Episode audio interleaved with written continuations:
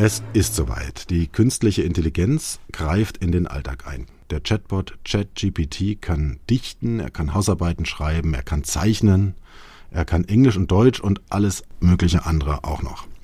Alles spricht über den Bot, keiner weiß genau, wie er funktioniert, oder fast keiner, außer unser heutiger Gast. Guten Tag, Herr Stubbemann, guten Tag, liebe Hörerinnen und Hörer. Hallo, schön, dass ich hier sein kann. Wir sprechen heute in Uni im O-Ton, dem Podcast der Universität Kassel, über die Reaktionen und über die Funktionsweise vor allen Dingen von ChatGPT. Die Reaktionen auf die Veröffentlichung im November, die reichen ja von Neugier bis Entsetzen, Herr Stubbemann. Sie selber, Sie sind Wissenschaftler am Fachgebiet Wissensverarbeitung im Fachbereich Elektrotechnik, Informatik der Uni Kassel und in Kürze reichen Sie Ihre Dissertation ein und wie es der Zufall will, Sie setzen sich mit Techniken, unter anderem habe ich gehört, mit Techniken auseinander, auf denen auch ChatGPT fußt. Hat Sie das Freischalten des Chatbots überrascht? Eher nicht. Ich glaube, das war ja schon auch der Plan, dass wir das alle ausprobieren und dass das in aller Munde ist. Und das hat ja offensichtlich geklappt. Sie und ich sitzen jetzt hier. Die Frage ist natürlich jetzt, wir haben uns daran gewöhnt, dass es das gibt, dass es verfügbar ist. Wird das jetzt dann auch so bleiben, dass das dauerhaft verfügbar ist? Das ist, denke ich, eher die Frage. Ja. Und was es für Folgen haben wird, gell? Beim Stichwort künstliche Intelligenz denkt man ja zunächst mal, oder der Laie zumindest, an die Verarbeitung großer Zahlenmengen. ChatGPT, so viel habe ich jetzt verstanden, arbeitet aber auf der Basis von Texten. Also nicht nur, dass Texte ausgespuckt werden, sondern Texte werden auch verarbeitet. Können Sie uns erläutern, wie das funktioniert? Also das ist schon so, dass dann noch mit Zahlen gerechnet wird. Das heißt, irgendwie die Texte gehen rein, werden mit Zahlen kodiert und dann wird intern schon noch mit Zahlen gerechnet. Was aber ganz witzig ist, ist also diese, ich sag mal, grundlegende Art, wie solche Modelle Sprache in Anführungszeichen lernen, die ist tatsächlich relativ simpel. Sprich, das funktioniert eigentlich nur so, dass man denen eine sehr, sehr große Menge von Text gibt und dann hält man einfach einzelne Wörter oder Folgen von Buchstaben zu und das Modell versucht dann, diese zu erraten. So lernen die grundlegend Sprache. Achso, das ist so eine Art Lückentext für, für eine Maschine. Und dann lernt das, in diese Lücke muss dieses und jene, jenes Wort rein. Beziehungsweise am wahrscheinlichsten gehört da jetzt dieses und jenes Wort rein. Genau. Okay. Das ist die grundlegende Art, wie die Sprache auf Sprache trainiert werden, sag ich mal. Okay, und das heißt, das äh, ist eine Lücke, die erstmal nur ein Wort umfasst, aber die Lücken werden größer und das kann sich dann auch ganze Sätze erschließen. Ja, genau, beziehungsweise es rechnet intern halt mit Zahlen, die einem dann sagen, okay, da wahrscheinlich sollte jetzt dieser Satz kommen oder das sollte jetzt ausgegeben werden. Also das heißt, wenn ich jetzt frage, ähm, ist Kassel eine schöne Stadt oder eine hässliche Stadt, dann sucht er in seiner, in seinem Fundus nach Sätzen, die dann aber in Zahlen umgesetzt wurde und beurteilt, äh, was die höchste Wahrscheinlichkeit für eine richtige Antwort hat oder für eine oft verwendete Antwort sehr, sehr grob vereinfacht geht, das, könnte man sagen, dass es in diese Richtung geht, ja. Okay. Das heißt aber, äh, je nachdem, was dabei rauskommt, ob jetzt Kassel besonders hübsch oder besonders hässlich ist, äh, überlässt man quasi dieser Maschine oder diesem äh, Algorithmus die Deutung darüber, was über Kassel geurteilt wird. Dann könnte man doch vermuten, dass jemand Abstraktes darüber bestimmt, was die Wahrheit ist oder die Mehrheitsmeinung.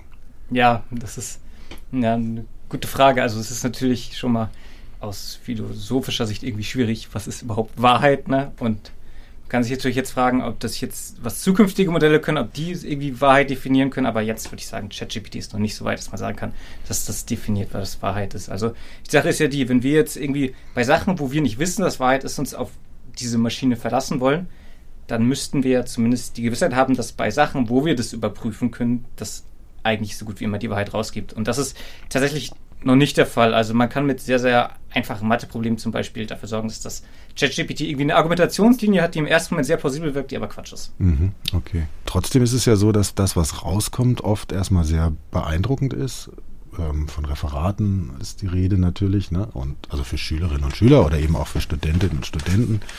Es heißt, der könnte gut zeichnen und könnte vielleicht äh, irgendwie künstlerisch tätig werden. Er kann programmieren, kann Code übernehmen oder neu zusammensetzen, den er schon gefunden hat.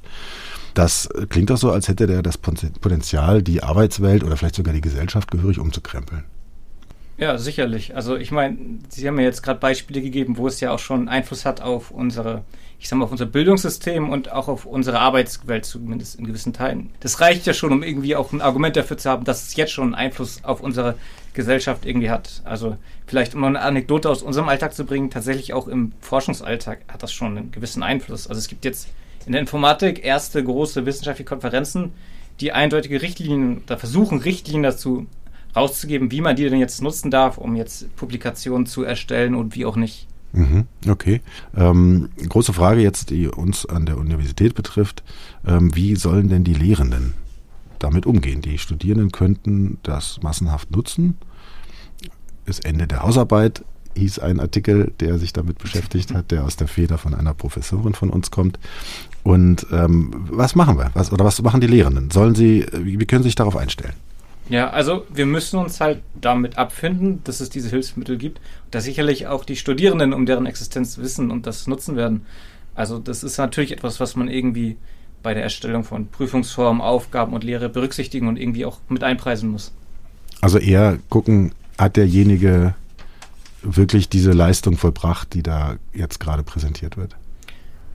Ja, das ist natürlich schwierig. Kann ich das, ne? Also äh, kann ich das wirklich? Natürlich, es gibt da ja jetzt auch irgendwie schon jetzt Tools, die genau das versuchen zu tun, zu sagen, hey, der ist wahrscheinlich KI erstellt und der wahrscheinlich nicht. Und dann ist natürlich die Frage, wie gut funktioniert das? Das ist natürlich auch irgendwie eine Frage, hat das irgendeine Beweiskraft? Ne? Ich kann dem das ja nicht einfach unterstellen, dass es nicht gemacht hat, weil Computer sagt 80 Prozent. Das funktioniert ja auch nicht. Hm. Also Sie haben jetzt angesprochen, dass es bereits Programme gibt, die auch das Ganze wieder dekodieren sollen oder Hinweise darauf geben sollen, das ist jetzt möglicherweise maschinengeschrieben. äh, was würden Sie den Dozentinnen und Dozenten raten? Also soll man jetzt, soll man ausprobieren und soll man jetzt schon mal einen Weg entwickeln, wie man da umgeht? Das selber testen, das selber einsetzen? Oder lohnt es sich jetzt vielleicht auch mal abzuwarten, weil die technische Gegenentwicklung auch schon wieder Fahrt aufgenommen hat und vielleicht in drei Monaten ein Programm uns signalisieren kann, das hier ist künstlich erzeugt und das kommt nicht vom Studenten X oder Studentin Y?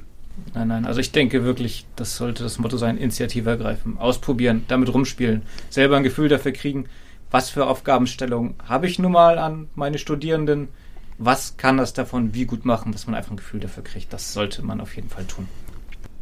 Bislang ist dieser Prototyp kostenfrei, die Benutzung ist äh, kostenfrei, das steht einfach im Netz, ist oft überlastet, wie wir alle festgestellt haben, und ähm, aber theoretisch eben frei zugänglich.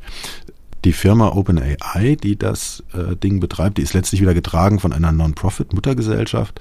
Aber andererseits ist das so, dass da ähm, auch Microsoft, soweit ich weiß, mit drin hängt und auch Google ja schon ein ähnliches Programm jetzt vorgestellt hat. Und die werden das ja jetzt nicht machen, um uns das allen zu schenken, sondern die haben ja wahrscheinlich auch monetäre Interessen. Was erwarten Sie? Äh, wie können das monetarisiert werden? Wann kommt das? Wie könnte das ausschauen?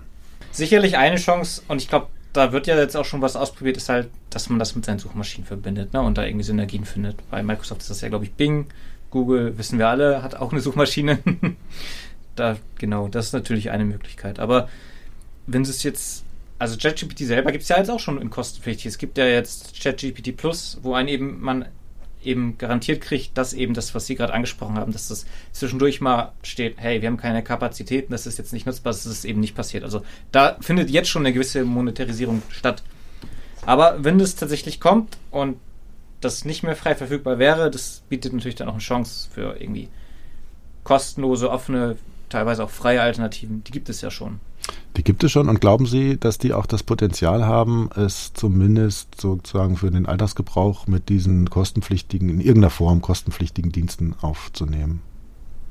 Also weiß nicht, ob es genauso leistungsfähig sein wird, aber vielleicht für gewisse Sachen auch nutzbar. Und wenn es dann die Alternative ist, die kostenlos und die frei ist, wo ich weiß, was passiert, ist das dann sicherlich in gewissen Fällen auch dann möglich und dann auch eine gute Sache, die man so auch nutzen kann. Als Fazit, also ich habe eben gesagt, die Reaktionen, die schwanken zwischen Neugier und Entsetzen oder vielleicht auch äh, Befürwortung. Manche finden das auch ganz großartig, was da passiert. Wo würden Sie persönlich äh, da Ihren, Ihre Einstellung verorten? Ja, irgendwie alles gleichzeitig. Ne? Spannend, sehr, sehr faszinierend und man sitzt teilweise auch davor und denkt sich, wow, aber teilweise auch besorgniserregend. Herr Stubbemann, vielen Dank. Gerne.